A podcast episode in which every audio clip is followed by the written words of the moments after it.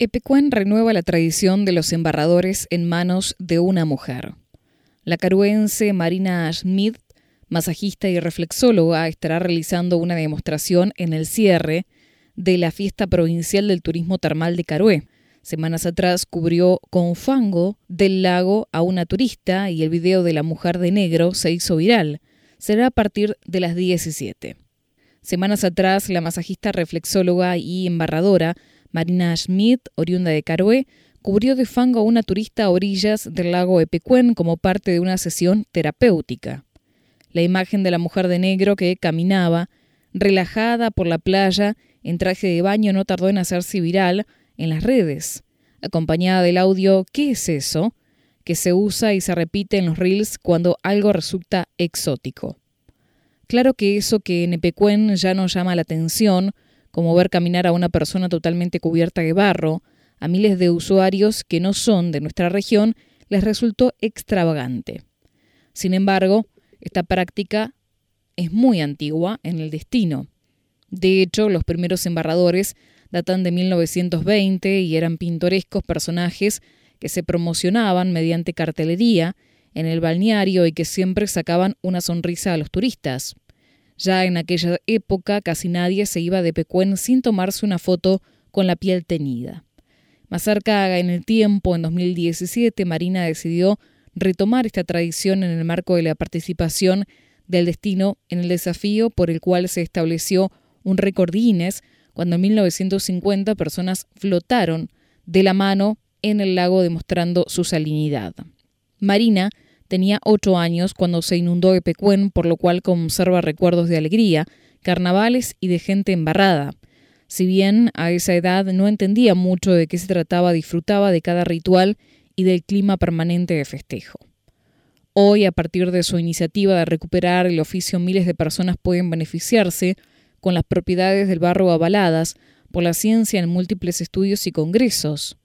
Estas sesiones tienen además otros condimentos ya que la práctica forma parte de la identidad e historia del lugar, consultada por la nueva, la emprendedora caruense, quien también desarrolla una línea de cosmética natural y productos artesanales, respondió algunas inquietudes. ¿Cómo se aplica el barro y qué características tiene una sesión? Yo aplico el barro a mano, de manera artesanal, como el embarrador que estuvo entre 1930 y 1985. La gente se acerca y se para en una tarima con su traje de baño. Los embarro desde el cabello hasta los pies. ¿Por qué también el cabello? Porque los minerales presentes en el barro nutren las fibras capilares y producen un efecto de tipo baño de crema. Por eso quedan totalmente pintadas de negro como la mujer del video que se hizo viral. Deben permanecer con el barro por unos 20 o 30 minutos. Eso depende de cada tipo de piel, hasta que se seque, tire y se cuarte. La tradición dice que luego se debe devolver al lago lo que el lago te da para sanar el alma y curar el cuerpo. ¿Qué propiedades tiene el barro de Epecuén? El barro se saca de una veta especial del lago. En esa profundidad tiene una untuosidad perfecta. Posee magnesio, sulfato de sodio, yodo, potasio, hierro y azufre. En cuanto a las propiedades, regenera y limpia la piel y esta característica lo hace muy bueno para gente que padece psoriasis, dermatitis y acné. Además, es absorbido por los huesos y calma los dolores óseos producidos por el reuma, artritis y artrosis. ¿Qué devolución hace la gente tras una aplicación? La devolución que me dan es que se sienten relajados y contentos. Es algo muy emocional también porque mucha de la gente que viene lo hacía antes con familiares. Venían a Epecuén cuando eran chicos, con sus padres o con sus tíos y abuelos, y hoy por hoy tienen la oportunidad de embarrarse de nuevo. Eso para ellos es muy importante. Los recuerdos forman parte de todo esto, de esta tradición. ¿Por qué decidiste continuar con esta tradición? La principal motivación es que soy una fanática del lugar en el que vivo. Siempre fui amante de la naturaleza de nuestro lago y de todas sus propiedades. Me inculcó y luego acompañó mucho Enzo Gasparri, que es un médico termalista de Carué que nos representa. Su noble misión es brindar alivio a las dolencias, hacer felices a los turistas y conservar parte del patrimonio cultural de una villa que quedó sepultada bajo el agua en 1985, pero que sigue de pie por el amor de su gente. ¿Quiénes fueron los embarradores más famosos?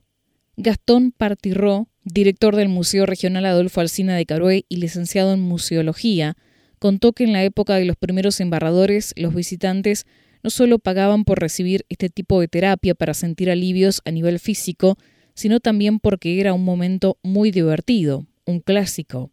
Su mayor virtud era que conocían la zona donde sacar el mejor barro, la famosa beta, un barro negro, muy concentrado y de poco contacto con agua dulce, que estaba enterrado, contó el autor de los libros Epecuen, Historias de sus años dorados y lo que el agua se llevó.